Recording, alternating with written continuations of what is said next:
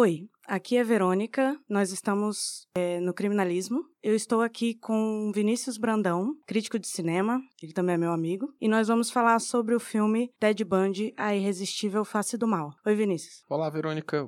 É um prazer estar aqui no seu podcast. Que bom. É, a gente vai falar um pouquinho do filme na visão do crítico, né, que é o Vinícius, e que não conhece a história dele verdadeira e a minha visão de quem conhece a história, de quem já leu bastante sobre isso. E aí eu vou pedir para você, Vinícius, falar um pouquinho é, a história do filme para a gente começar. Então, é, só para dar uma contextualizada nessa história, né? Eu, assim, Ted Bundy é um nome famoso, né? Então, tipo assim, eu já sabia que ele era um assassino importante na história dos Estados Unidos, mas eu não sabia quem, quantas pessoas, o que ele fez, nem nada do tipo. Então, é. eu fui pro cinema já imaginando que ele seria um assassino, né? O filme foi divulgado como o Zac Efron interpreta o assassino Ted Bundy. Mas a história do filme não é necessariamente a história dele. O filme é a história da esposa dele, né? Da Elizabeth. Que conheceu ele quando ele estava no começo da, da, da, parte de começar a matar as mulheres lá, da, dos crimes que ele cometeu. E Sim. ela tinha um filho, uma filha, né? Conheceu ele, se apaixonou, os dois casaram. É, a filha viveu com eles por alguns anos, até o momento em que ele foi pego e foram acumulando os, julgamentos, né? Ele fugiu, teve toda a história, e até o momento do final do filme, quando ela volta uh, antes dele fazer as confissões. Uhum. E, é a palavra? Executado, isso, executado pela justiça americana. E o, então o filme se passa durante anos contando a história da maior parte do ponto de vista dela. Tem alguns momentos dá pra ver, porque o filme é, é adaptado do livro dela, né? Eu descobri Exatamente, depois, eu fui investigar. Sim. A maior parte dele é adaptado do livro dela, só que dá pra ver que tem alguns trechos que não são dela, né? Que são, tipo, eles pegam de outras fontes no filme.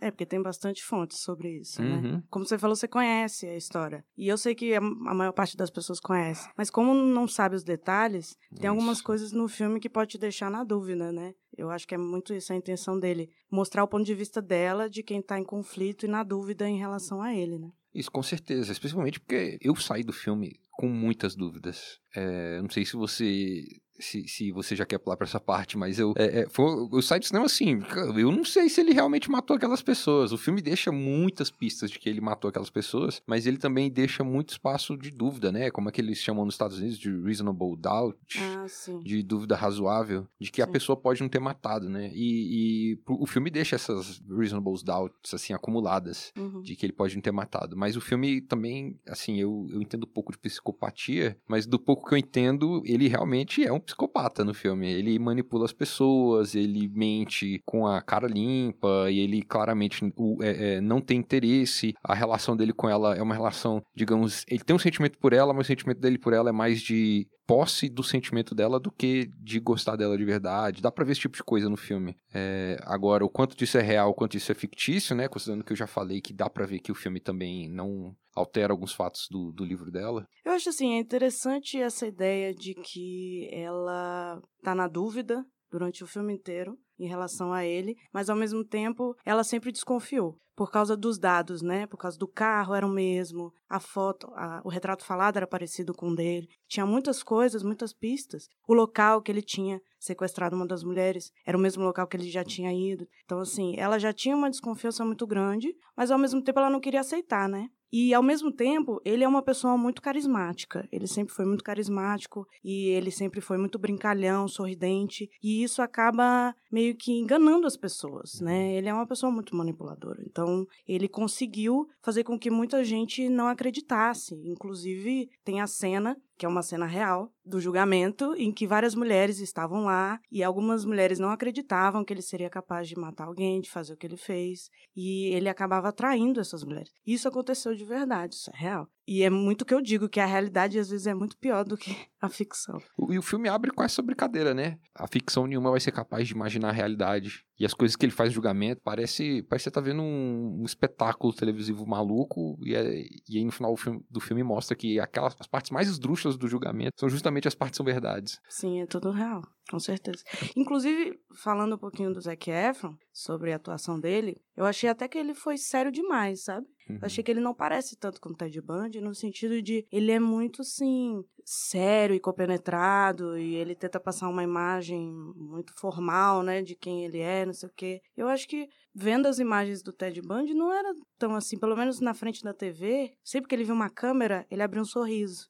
Ele era muito sorridente, era muito brincalhão, ele gostava de brincar. E eu senti um pouco falta disso. Aí eu não sei o que você achou sobre isso. Eu achei. É porque é, é, ele tem os trejeitos dele, o Zac Efron, né? E ele não esconde os trejeitos dele para fazer o Ted Bundy. Hum. É, e eu não assisti. Eu sei que esse filme é um filme meio que irmão do documentário que tá na Netflix, né? Inclusive é o mesmo diretor. Sim, é eu, bem parecido. Eu fui pesquisar depois. Ele fez o filme da Netflix documentário com base nos é, nas confissões reais do Ted Bundy. Isso, e aí ele foi fazer fitas. a versão fictícia com base na esposa dele, né? Do, no, no, livro da esposa. Então, eu imagino que ele tenha uma perspectiva bem interessante de dirigir o ator para fazer a cena, né? Ao mesmo tempo, o Zac Efron é produtor do filme, então ele deve ter algum poder de manipulação ali dentro para fazer do jeito que ele quisesse. Eu não sei, o, o diretor, o Joe, o Joe Bellinger, eu acho o nome dele, ele ele faz um negócio que eu acho curioso no filme, que é ele começa os diálogos com planos normais de diálogos e aos poucos, quando a situação vai ficando tensa, vai ficando muito intimista, ele vai colocando uns closes no rosto dos atores para dar uma sensação de claustrofobia. Às vezes é meio esquisito, sabe? Mas o Zac Efron em si, ele parece estar confortável com isso. E eu acho que é muito da construção que ele está querendo fazer de um psicopata. Ele está querendo uhum. fazer um cara que é frio, que tá olhando e analisando ao mesmo tempo que ele tá se esforçando para ser simpático. E ele era carismático por causa disso, né? É uma característica normal de psicopatas, do que eu do pouco que eu sei, eles tendem a ser simpáticos e carismáticos, né? É, a gente pode falar um pouquinho disso, assim, uhum. porque a psicopatia não tem um diagnóstico certinho de psicopata pro Ted Bundy, é mais conjecturações. Inclusive, quando ele pediu apelação para não ser executado, ele tentou dizer que tinha transtorno bipolar ou que teve um surto, nada disso colou. Mas essa questão da psicopatia, eu posso dizer que ele tem características, eu não posso uhum. afirmar que ele é. Até Sim. porque eu não sou psicóloga, mas e eu nem estava com ele para fazer esse diagnóstico. Mas o que eu percebo é que realmente ele tinha muitas características do psicopata e esse filme tem muito essa questão de querer mostrar como o psicopata não é um monstro que a gente imagina, entendeu? Sim. E isso que eu achei mais interessante desse filme. Mostrando a perspectiva dela, facilita demonstrar porque ele não é esse monstro, até porque para ela não era. Uhum. E aí você percebe que é uma pessoa normal, como todos nós, age normal, só que ele tinha algumas características que faziam com que ele se sobressaísse. Então ele tentava agradar o tempo todo, ele era sempre carismático, sempre fazia piada, e ele era um homem bem vestido, era um homem que tinha se formado em psico psicologia, quase que eu falei psicopatia.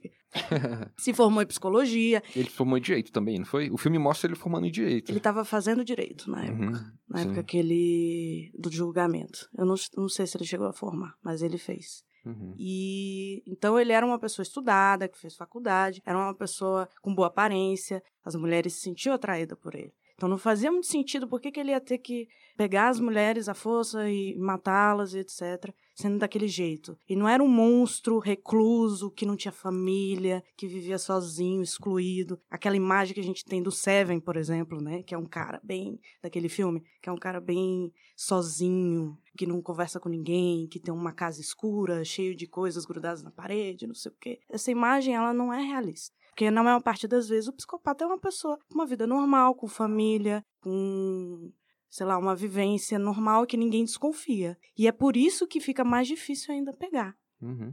Isso, isso é uma coisa que eu realmente gostei no filme, porque é algo que eu acho importante discutir de vez em quando, principalmente porque a gente está num contexto social agora que todo mundo tá querendo distinguir o bem e o mal nas pessoas e ponto, né? Sim. E o Ted Bundy, ele fez coisas atrozes, né? Foram que trinta e tantas mulheres que ele matou? Sim. Mais e, de 30. Mais de 30 mulheres. E ainda assim, ele era um cara que tinha preocupações. O filme demonstra ele como uma pessoa que tinha as vulnerabilidades. Ele não era um cara que. Todos os momentos que ele foi a público e se envolveu com a polícia, qualquer coisa, ele não brigou, ele não tentou machucar ninguém. Mas ele tinha esse momento que o filme não mostra, né? E isso é uma coisa que eu gostei no filme. O filme não mostra em nenhum momento ele atacando ninguém. Uhum. Ele mostra momentos depois disso, como por exemplo a cena que a polícia encontra ele com é, corda, um pé de cabra e o era eu acho que era cal, cal para enterrar a, a, vítima, né, que ele tava procurando. Sim, ele tinha cal. E, e, a forma como ele atacava as mulheres era muito violenta, né? Sim. O negócio dele arrancar a cabeça delas com serrote, invadir no meio da noite, bater várias de uma vez num único ambiente, era muito brutal e, e, e violento. Eu imagino que seja muito rápido também.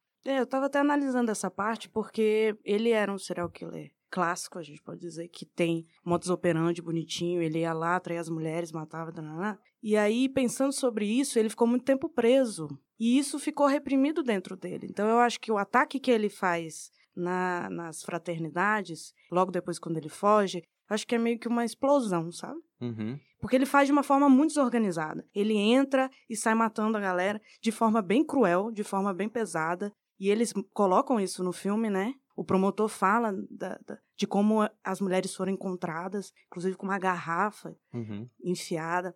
Então, Existe uma mistura de não só de violência física, né, com a violência sexual dele, no- nos Sim. atos dele. Porque antes não dava a impressão que ele estava cometendo violência sexual. É, Não era com todas, pelo menos, né?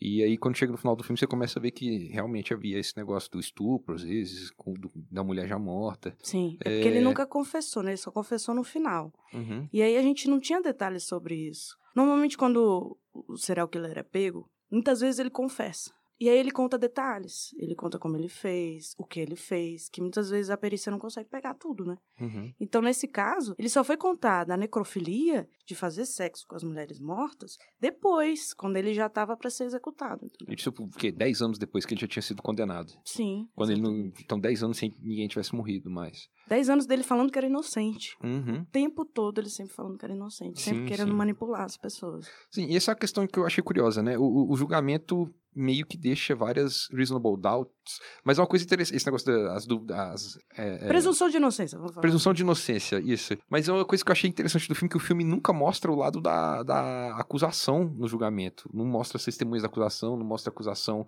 apontando as provas do, do julgamento. Mostra... A única prova é a do, da marca do dente, né? Que essa é, Sim. é bem forte. Mas ele consegue também colocar essa presunção de inocência nessa...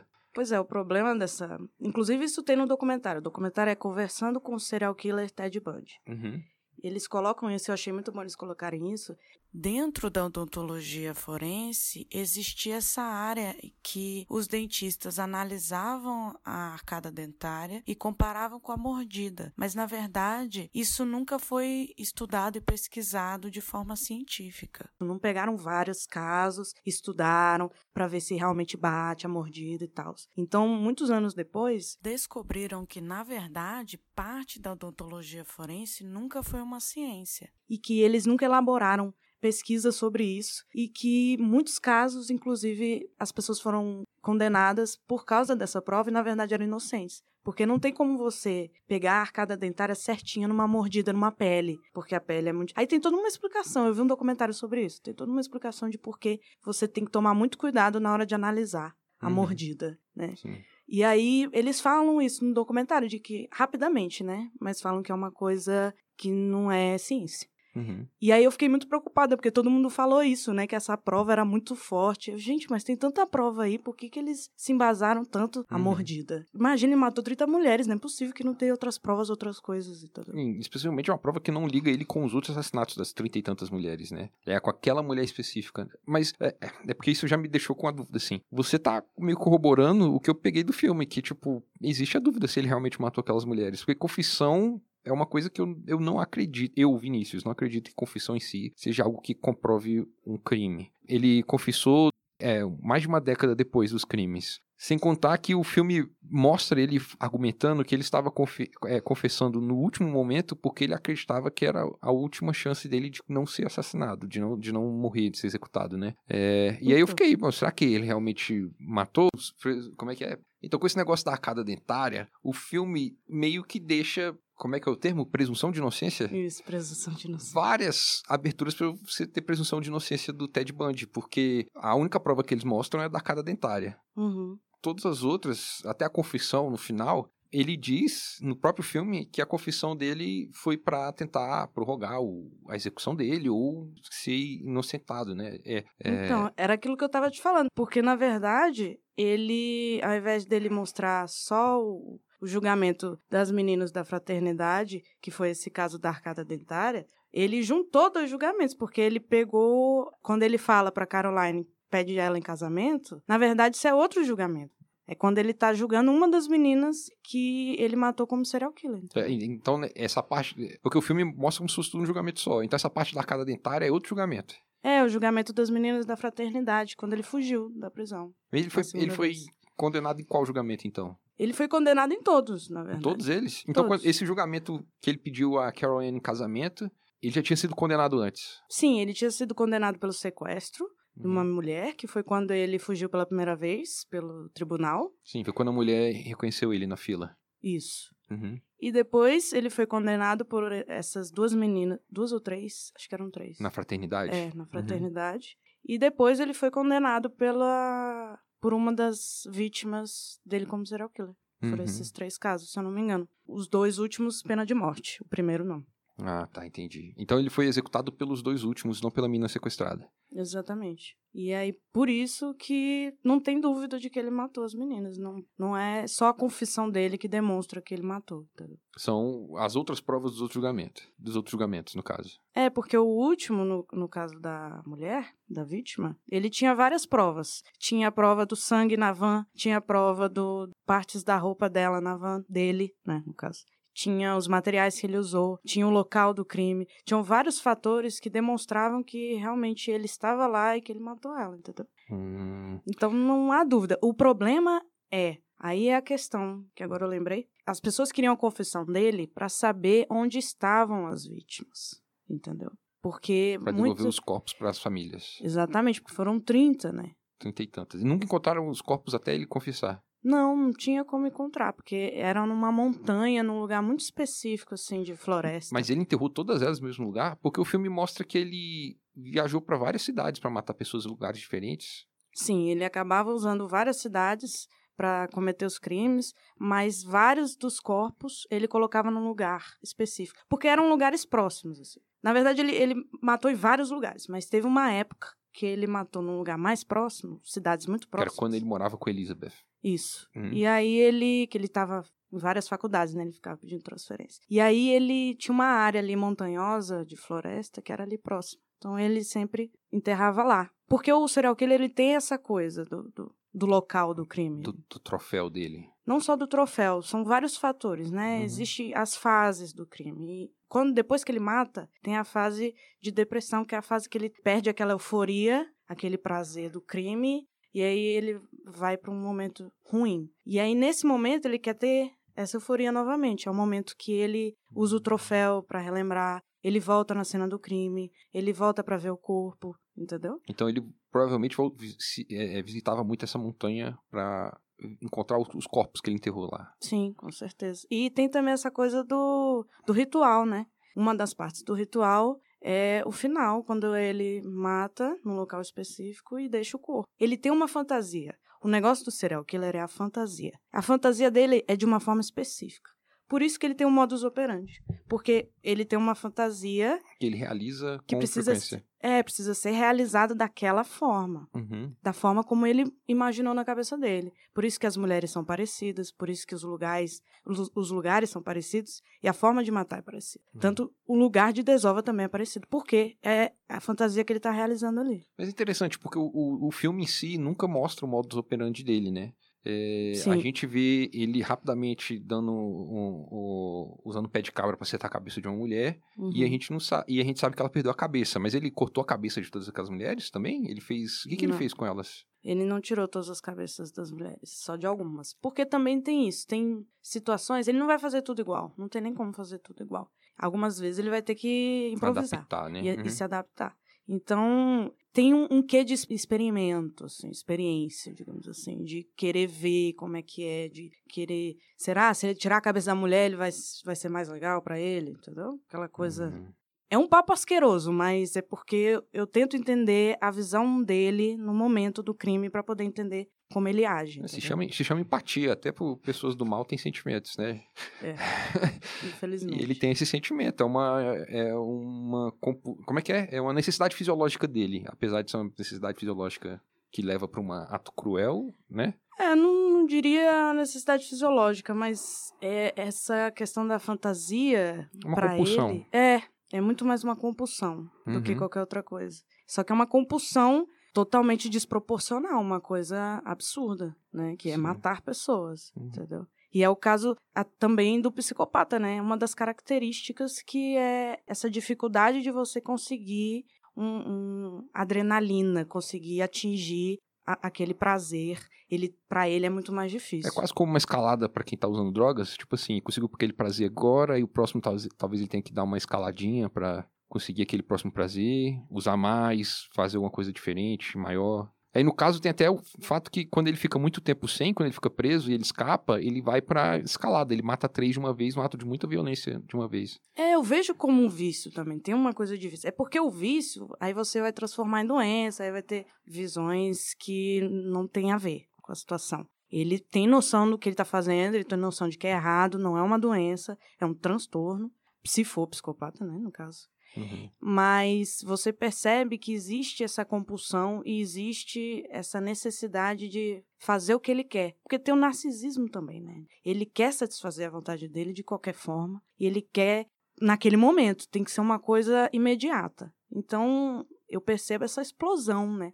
Imagina você estar tá muito tempo, porque é um processo, tem todo um processo, processo de caça, que ele procura a vítima, que ele vai atrás, ele escolhe a vítima, etc. Tem tudo aquilo bonitinho. Faz parte da fantasia dele Faz ser parte da né? fantasia. Uhum. Naquele momento, ele não quer saber de fantasia. Ele quer atingir aquele objetivo. Uhum. E tem isso também. Muitas pessoas com transtorno de personalidade, elas é, acabam usando drogas por causa disso, por causa dessa dificuldade de atingir um- um- uma excitação. Eles ficam entediados com muita facilidade. E a droga, ela propicia isso, né? Uhum. Propicia um- uma excitação momentânea, uma coisa de momento, né? Entendi. Tem uma, eu, eu fiquei com várias dúvidas do filme, né? Em grande parte porque o filme faz questão de não responder várias coisas. Uhum. Esse, é, na confissão, você falou que eles encontraram os corpos no final das contas, né? Sim. Então ele confessou onde é que estavam os corpos que a polícia não tinha encontrado. Isso. Então. Tudo, na verdade, né? Não só onde estavam os corpos, ele contou detalhes sórdidos detalhes. Uhum. de como ele Então matou as isso, de mulheres. certa forma, que comprova mesmo que ele fez os crimes. Porque o filme não, não explica o que foram as confissões, só fala que ele confessou e que ele queria ser cremado e jogado as cinzas no, no local onde elas estavam enterradas. Exatamente. É, Que é verdade, totalmente real essa história.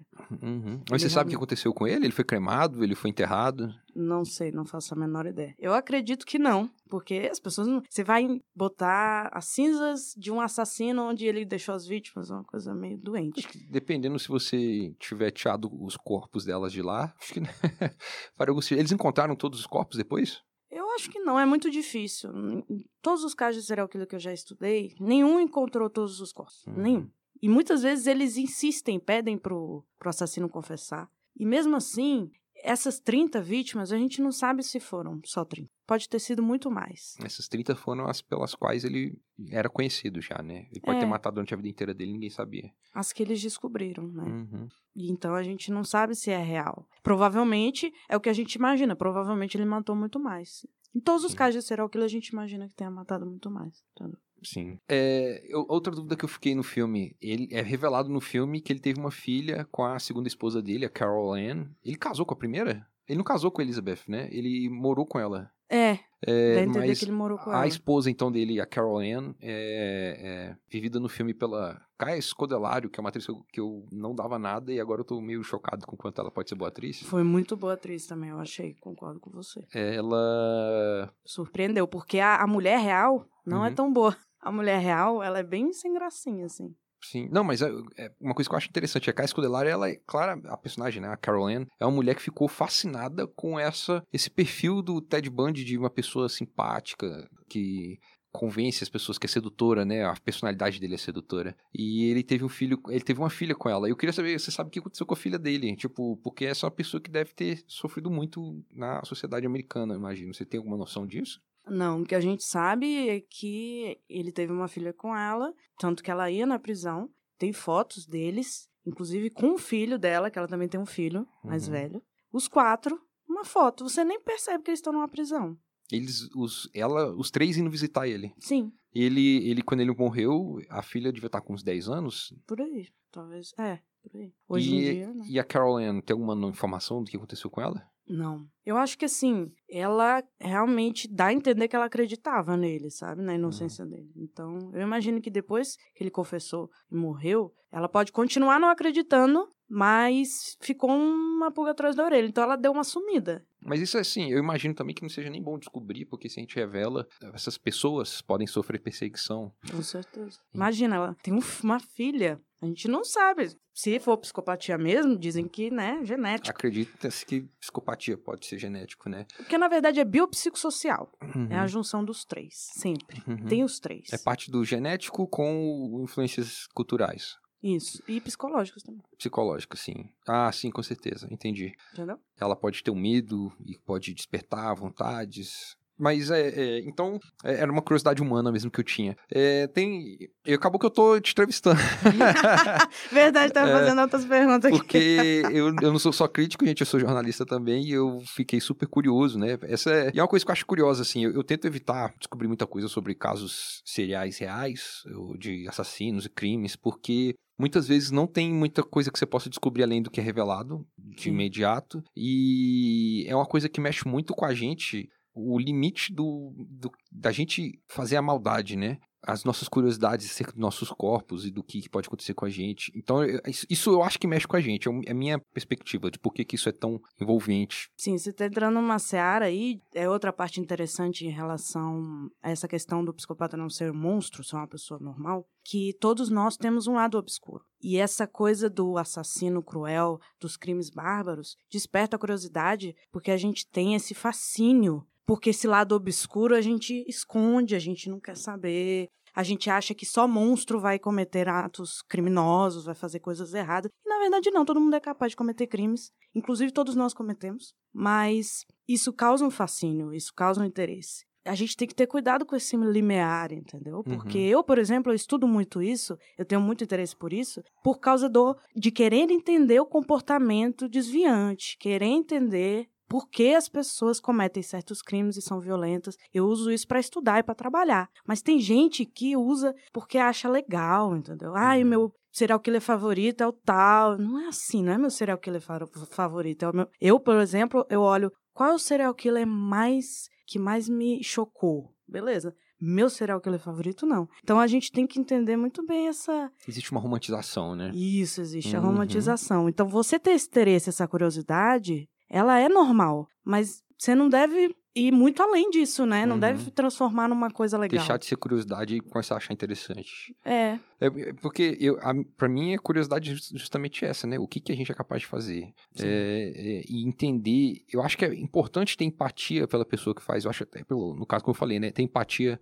pela vontade dele fazer essas coisas, pra gente compreender outras pessoas e talvez até compreender nós mesmos, né? É, porque às vezes a gente pode ter uma compulsão por uma coisa diferente. Que vai. Não, é só tipo, a gente pode ter compulsão por, sei lá, uma pornografia esquisita. E aí, tipo, a pornografia pode ser simulada.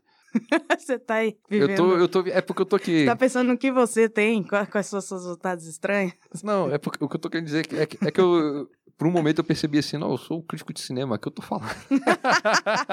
você tá indo pra outra seara, né? Eu tô entrando aqui, velho, parece que eu sou psicólogo aqui, cabuloso e tal.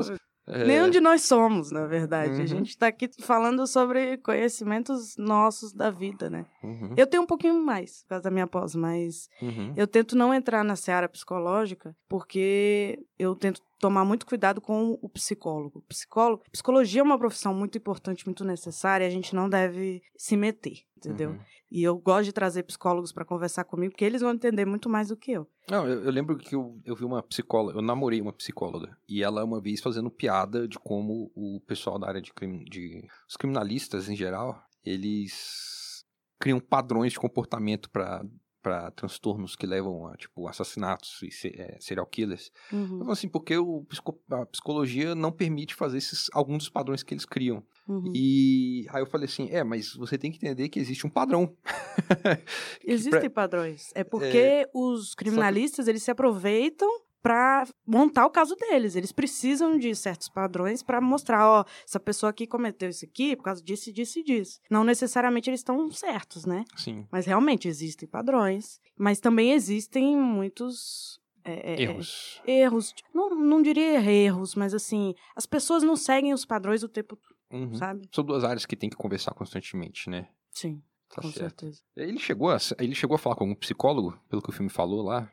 Então, não fala. Uhum. Eu acho que deveria. Uhum. Provavelmente falou, mas eu não encontrei nada sobre isso, assim. Uma coisa que me deixou muito curioso com o filme é tem um personagem que no final é interpretado pelo John Malkovich, é o, o juiz do, do, do, caso, né? Hum, é, e ele fala que ele nunca viu tanto desperdício de humanidade. E foi uma coisa que eu achei curioso, né? Porque ele falou, quando ele falou desperdício de humanidade, eu falei, do que que ele tá falando? Ele tá falando das vítimas? Ele tá falando do Ted? Porque o Ted, com a paixão dele no julgamento para se inocentar, porque eu acho que no filme inteiro, o momento em que ele é mostrado com mais paixão é quando ele tá tentando se inocentar. Sim. Ele não tem tanta paixão pela Elizabeth, ele não tem tanta paixão pela filha dela, ele não tem tanta paixão pela Carol Ann, nem pela mãe dele. A maior paixão dele é por ele mesmo. Né? Exatamente. O filme meio que demonstra isso. E o juiz vê isso como um, uma humanidade. Tipo assim, como que eu posso dizer? No narcisismo e no egoísmo do Ted Bundy existe humanidade existe humanidade até nos nossos defeitos. E eu, e eu acho que é parte do que o filme tá querendo dizer. E, e o mais curioso, né, é quando chega no final, nas nos créditos finais, eles mostram o julgamento real e o juiz real falando aquilo. Eu, eu, eu nunca vi tanta. É, como é que ele fala? É, desperdício de humanidade. Acontece muito esse tipo de coisa, dos juízes terem esse lado teatral nos casos que você estuda? Não é tão comum assim, não. Mas, por exemplo, tem um podcast chamado Serial, que ele tá na terceira temporada agora. Já começou a terceira temporada? Eu acompanho também. Já faz tempo. Eu acho que é a terceira temporada. Ah, que, que eu, parei, eu, eu, parei de acompanhar porque eu achei a segunda temporada muito chata. Eu não, nem ouvi a segunda. Eu fui direto pra terceira, que é. Eles estão. Retomando o caso da primeira temporada, não é isso? Não. Não? É outro caso. Não é o caso da Dina, não. Terceira temporada, eles vão para um tribunal em Cleveland para estudar os personagens do tribunal. Hum. Aí eles hum. conversam com advogados, com juízes, com várias pessoas.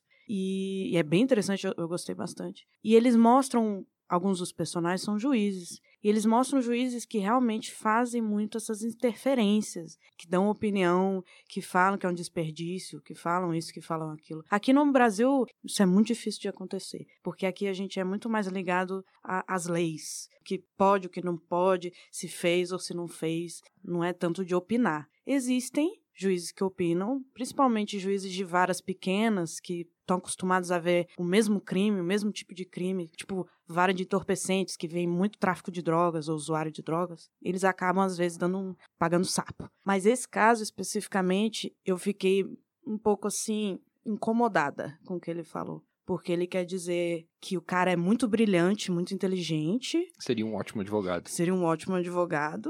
Na verdade, não foi porque ele foi condenado, na verdade, ele fez um monte de besteira ali, mas tudo bem. Sim, mas é, é porque nos Estados Unidos o, o, o, advogado também ele tem um, que assumir um lado teatral, né? Pra conquistar o júri. Sim, sempre que envolve júri, inclusive aqui no Brasil também, sempre que envolve júri, existe o teatro, até pro júri não ficar de saco cheio, não ficar entediado. Então acaba tendo esse teatro. Eu não vejo problema nisso. Meu problema é o cara, só porque ele é inteligente, manipulador, o cara dizer que ele seria um brilhante advogado e que foi um desperdício porque ele escolheu outro caminho, entendeu? Ele realmente escolheu outro caminho. Mas mesmo se ele não tivesse matado as mulheres, para ele ser daquele jeito, ele teria que ter aquele tipo de personalidade e ele acabar fazendo crueldades de outras formas. Uhum. Ele teria que ter aquela paixão para proteger clientes ou acusar alguém Provavelmente da, não. Da mesma paixão que ele teve para se salvar, né? Pois é, essa questão, né? Será que ele teria a mesma paixão? Uhum. Será que ele uhum. agiria da mesma forma? Sim. Talvez não. É. Assim, ah, tirando isso, é, você quer que eu fale mais sobre o filme, como o filme em si? É, pode ser. Você porque, tem mais assim, alguma coisa? Eu acho fascinante o filme porque a figura do Ted Bundy é fascinante. Sim. E eu acho interessante como no final do filme ele revela que uma das vítimas dele foi uma que não morreu, que foi a, a namorada dele. E o filme revela que ela era uma vítima dele também, por ter se envolvido e ter se dissuadido. Ah, sim, entendi. É, ele ter enganado ela também. Ela, te, ela foi uma vítima psicológica, digamos assim, né, dele. Uhum. É, isso tudo é muito interessante. Só que o filme ele é, ele é um pouco quebrado. Metade do filme é sobre ela, metade do filme é sobre o julgamento. Então, ele é um filme que quebra de ritmo muito rápido, apesar de ele fazer as cenas serem muito divertidas. E ele não tem um clímax, porque o clímax dele seria o momento em que ela descobre que ele realmente era um assassino. Uhum. Que é a única vez no filme que a gente vê ele matando alguém. Sim, e é no final. Porque é o momento em que ela consegue ver ele matando alguém. Uhum. Ela consegue imaginar ele matando alguém. Eu achei interessante a perspectiva que o filme quer criar, mas eu acho ela perigosa também. Porque ela, eu tenho certeza que vai ter gente que vai sair do cinema, que nem eu saí, pensando, talvez ele não tenha matado. Essa é, é a questão, né, que eu fiquei pensando. Porque eu não fiquei na dúvida. Para mim foi muito tranquilo. No momento que ele fala, que ele fala não, né, que ele escreve lá todo aquele uhum. drama da serra, para mim fica claro. Sim. Porque ela sai correndo e aí mas o cara é, volta. dentro da narrativa do filme. Mas como o filme já tinha alterado tantas coisas na narrativa, pode ser que aquilo seja só um momento dramático e não tenha acontecido de verdade. Então, eu acho que não aconteceu, de verdade. É como. é, posso fazer uma comparação com outro filme do ano passado? Pode. Tem um filme muito bom do ano passado chamado O Primeiro Homem, que acompanha a jornada do Neil Armstrong, é, o primeiro homem a pisar na Lua. É Neil Armstrong o nome dele? Sim. É, eu, eu confundo com. Tem vezes que eu falo Neil Aldrin ou Buzz Armstrong. É, Não, Neil Armstrong. é Neil Armstrong, vivido pelo Ryan Gosling no filme, acompanha anos dele na NASA até o momento que ele foi pra Lua e pisou na Lua. É, não cheguei a ver esse filme. Ah, lá. então, então não vou falar o final do filme pra você. Mas basicamente assim. Mas é uma história real, né? No final É, do sim. filme ele chega na lua? É Tudo no filme é verdade, até um fato, entre aspas, fato, que acontece no final do filme, com ele na Lua, porque existem várias teorias de pessoas, da NASA inclusive, de que ele fez uma coisa quando ele estava na Lua. Ele nunca confirmou, ele nunca negou. Então não se sabe se tem um negócio na Lua que ele fez ou não. Não se, não se sabe, só se alguém for lá no local onde eles pousaram e procurar pra saber. E o filme mostra ele fazendo isso porque é o gancho final do filme pra dizer tudo que ele fez na corrida pra Lua foi por causa de certa coisa. E é isso, o- o- esse filme do Ted Bundy faz isso. Ele tudo o que a Elizabeth passou é resolvido no momento em que ele escreve no vidro a- o serrote. Sim. Só que a gente nunca vai saber se ele escreveu no vidro serrote de verdade ou não, da mesma forma que a gente nunca vai saber se o Neil Armstrong fez ou não o que o, que o filme diz que ele fez na Lua. Eu acredito que não, mas o fato dele ter confessado com detalhes sórdidos, pra mim já é suficiente. Ah, sim. O problema é que o filme não mostra que ele confessou com detalhes sórdidos. Mas fala que ele confessou, né? Fala que ele confessou, e mas fala do negócio da montanha. antes de falar que ele confessou, fala que ele ele diz que ele só vai confessar pra tentar aumentar o tempo dele antes de ser assassinado, de ser executado, né? Então deixa essa dúvida. O- a única coisa que não deixou dúvida é quando fala que ele queria que os restos dele fossem pra montanha onde elas foram enterradas. Que eu falei, ah, se ele quis que fosse no local é porque ele sabia o local onde elas foram enterradas. Sim. Mas outra coisa que me deixou assim mais certa, mesmo se eu não conhecesse a história, foi quando ela conta que ela ligou. Quando ela fala que ligou falando que era ele, que ela estava se sentindo culpada porque ela que tinha feito ele ser preso, etc. Porque me parece muito mais que toda a situação, toda a história dela até aquele momento era uma negação. Não era porque realmente existia a dúvida de que ele tinha feito ou não, mas uma negação dela, porque isso faz ela sofrer muito. Ah,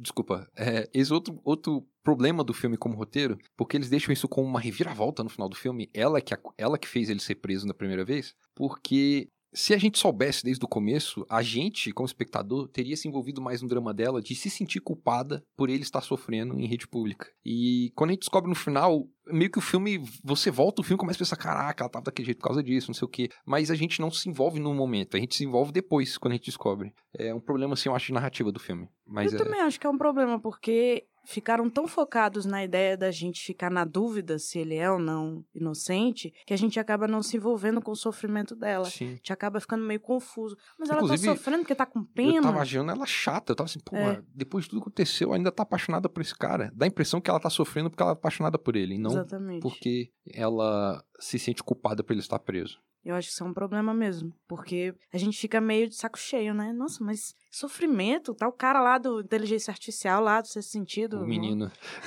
que, que, que vê gente morta.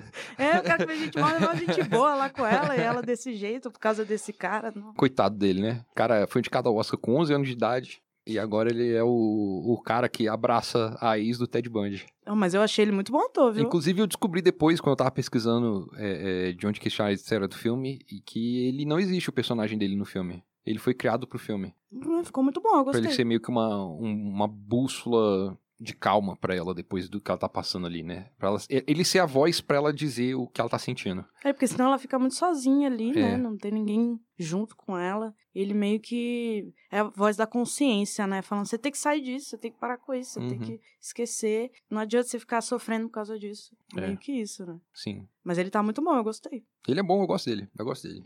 Quer dizer, até é agora ele não me decepcionou, né? Nem, nem quando ele era criança, nem agora, interpretando o namorado novo da ex do Ted Bundy. Ele deu uma sumida cabulosa nesse cara. Então, eu fiquei sabendo que ele teve alguns envolvimentos. Ele já foi preso algumas vezes por posse de droga quando ele era adolescente e tal. Ô, crianças, atores crianças, É. sempre esse sofrimento. É melhor isso do que virar um jogador de futebol que espanca a mulher ou. Não sei de que, que você tá falando, mas com certeza. Ah, mas é, é outro podcast pra você isso aí. E eu não sou pessoa pra ser entrevistada.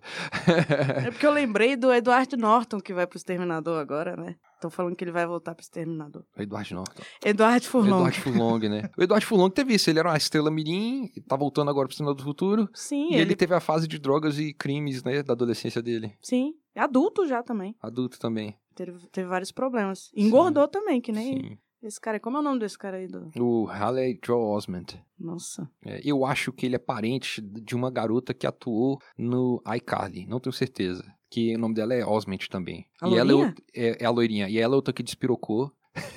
Caraca, gente. Esses Que jovens. altas histórias tal, ficou pelada no cenário, coisa doida. Tá, mas aí a gente tá indo muito longe. Quando do você vai pra. assunto. Quando é da Disney, então, vixe, aí complexa, né? Hilary Duff, a Lindsay Lohan, Verdade, todo mundo despirocou. a, Ha- sabe? a Hannah Montana, todo mundo ficou louco em algum momento. aí. Verdade, todo mundo da Disney. Todo mundo da Disney. O Zac Efron virou o Ted Bundy.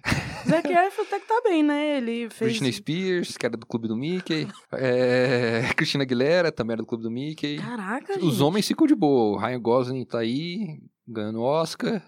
O... Mas o Zac Efron, cara, não vou dizer que eu me surpreendi, que eu já tinha visto ele bem em outros casos, mas ele tá bem diferente. Ele deixou pra trás o passado dele da Disney, né? Eu acho que sim. Acho que ele já conseguiu. Acho que conseguiu, porque ele tá bem mais compenetrado, digamos Uhum. assim. Inclusive, gente, vou dar uma recomendação aqui. Se, se você gosta de, de academia, malhar, o Zac Efron tem um canal no YouTube em que ele chama celebridades pra malhar com ele. Você tá de sacanagem. Não tô de sacanagem. Tem um vídeo dele com a. Nossa, esqueci o nome dela. Alexandra Daddario malhando e eles falando sobre a experiência deles de se preparar pro Baywatch. É Caraca. muito divertido o canal dele, é muito bom. Qual o nome desse canal? Ah, cara, digita Zac Efron Training que você vai encontrar. Vários vídeos dele treinando com gente famosa. É uma boa ideia. É. É um negócio interessante. É isso aí. Porque ele deve conhecer muita gente nessa É, área. os vídeos se dividem entre ele malhando e ele é, desligando do mundo de vez em quando, saindo pra viajar com o irmão. Olha só. Pra onde que a gente foi com essa Pois é, conversa? Zac Efron, digital influencer. E outra coisa, ele tá muito bronzeado nesse filme. Mas o Zac Efron é muito bronzeado. Gente. Zac Efron é inacreditavelmente bronzeado. E o Ted Bundy é muito branco. É branco quase invisível. Tem uma cena no filme que ele tira a camisa e o Zac Efron é um cara todo rasgado, né? Ele, tá, Uhum. ele está sempre em boa forma. E Sim. eu olhei pra aquilo e falei assim, velho, duvido que o Ted Bundy na vida real era o cara bombado desse jeito. Aí quando chega no final do filme e mostra o Ted Bundy real, eu falei, aí, tá vendo? Eu falei, era um magrelão esquisito. Era magrelo. Não- ele ele era, tinha um porte físico bom. Ele era forte. Ele dominava bem as mulheres. Mas ele era magro. Ele não Uhum. era rasgado, não. Sim, sim. Nem bronzeado. Pra Pois é. caramba. Mas a reconstituição, direção de arte aí, né? Trabalhando. Ah, os cabelos, as roupas, é perfeito. É, bem parecido. Eu achei muito bom. Da Caroline também. O óculos, né? O corte do cabelo dela, O corte de cabelo, as, as, roupas, roupas da que ela usa. época. Uhum. Toda a concentração da época da década de 70, 80. Tá bem realista. Uhum. E eles têm muitas imagens, porque o caso do Ted Bundy, ele era muito fotografado e gravado o tempo todo, a televisão sempre em cima, A a primeira mídia. vez que filmaram um julgamento no tribunal, né? De assassinato. Exatamente, exatamente. Foi tipo um, um prelúdio do O.J. Simpson, sabe? Porque Uhum. também foi super televisionado e todo mundo falou sobre, mas o Ted Bundy já tinha acontecido isso. Sim. E foi muito pesado. Uhum. Mas é isso, né? É isso. Acho que a gente falou bastante. Não sei se tem muito mais pra falar sobre esse filme especificamente. Eu imagino que a série documental. É uma série ou um documentário? É uma série documental. Uhum, Se não me engano, mais- tem cinco episódios. Cinco mais rica. Não é Inclusive, é porque, grande. tipo, esse diretor, o Joe Ber Serling, é isso o nome dele? Cara, não, não sei. Esse é o segundo filme dele ficcional. O primeiro é Bruxa de Blair 2, que é Sério? considerado um filme horroroso. Eu já vi Bruce de Blair 2. Pois é. E o resto, do, o resto da carreira dele é documentário e documentário pra TV. Então, é, esse é o cara aí que fez esse filme. Por isso que esse é um filme com muitos problemas de roteiro. Mas esse caso, essa, esse documentário eu achei muito bom. Ele divide muito bem os episódios, tudo direitinho. É bem feito. Não é tão bem feito quanto outros documentários que eu já vi, mas eu acho bem feito. Uhum. E eu gostei. E ele fala bastante coisa. Ele tira vários buracos do filme. Você assistindo logo depois, você pensa, ah, não, isso aqui na verdade é isso aqui. Mas ele não fala da Elizabeth. Uhum. Muito pouco. Então acaba. Se quiser saber essa parte que o filme deixa em branco, leia o livro da Elizabeth. Exatamente, você tem que ler o livro dela, porque ele foca muito mais nas confissões das fitas, né? Uhum. E nas fitas ele não fala dela, só fala do crime, só fala dele, entendeu? Pois é. Eu não achei o filme ruim, não, mas também não acho que é um filme memorável. É, é ele é mais para levantar curiosidade sobre Ted Bundy. É, eu achei interessante por esse lado de mostrar a humanidade, digamos assim, dele. E, a, e, o, e o lado que ela também foi vítima dele. Sim, essa coisa de que não é só não só as Ela e a Carol Ann também foi vítima dele, e de certa forma a filha dele é vítima dele. Sim, acaba que todo mundo que acredita nele, a mãe dele também. Uhum. Tem muito essa questão da mãe. No documentário eles falam que vão até a mãe, mostram as fitas que ele confessa e que ela fica perturbada e depois finge que nada aconteceu, entendeu? Porque ela ficou do lado dele, inclusive defendeu, defendeu ele, ele no, é. no uhum. julgamento, isso tem no filme também. Uhum. Então, são várias mulheres que foram vítimas dele, mesmo que ele não tenha matado elas, né? Porque eles fazem vítimas de todo tipo. Eles manipulam, eles mentem, eles não estão sendo é, eles mesmos quando eles estão conversando com as pessoas, estão convivendo com as pessoas. Então acaba trazendo sofrimento para muita gente. Mas é isso. É isso. Podemos sinalizar aí se você quiser fazer uma propaganda aí. Então, gente, meu, é, eu tenho um site de cinema, aquela velha onda. Você pode encontrar com velhaonda.com. É, nós temos um canal no YouTube, onde nós fazemos alguns vídeos. Nós estamos meio pausados por questão de tempo, não estamos conseguindo produzir nada. Mas nós temos dois podcasts. Um podcast em que eu e meu parceiro Gabriel Carvalho conversamos sobre cinema e outras coisas. E um podcast chamado Na Sala, em que eu converso com pessoas que fazem cinema sobre o gosto deles com cinema. E é isso aí. Só focado no cinema. É, o site é cinema, né? E, e é isso aí, gente. Tem umas colunas legais. Visitem lá se vocês gostaram do que eu falei aqui. Sim. E a gente tá gravando aqui, não sei se vocês perceberam o som diferente, mas a gente tá gravando na agência do rádio, que disponibilizou esse espaço. E eu gostei muito, agradeço muito a oportunidade, foi bem legal. Ah, e eu tenho que falar também do. para me seguirem no Instagram, né? Arroba criminalismo. A gente tá sempre comentando sobre os episódios e falando coisas extras, recomendando. Por exemplo, o episódio anterior a gente falou de Psicose e o Crime, do caso do Cadu, que matou o cartunista Glau, e do Matheus da Costa Meira, que foi atirador do shopping, dois casos emblemáticos e que existe controvérsia se eles são esquizofrênicos ou não, mas eu deixei lá no Instagram algumas referências de documentários, coisas para a gente analisar mais os casos deles. Uhum. E é uhum. isso.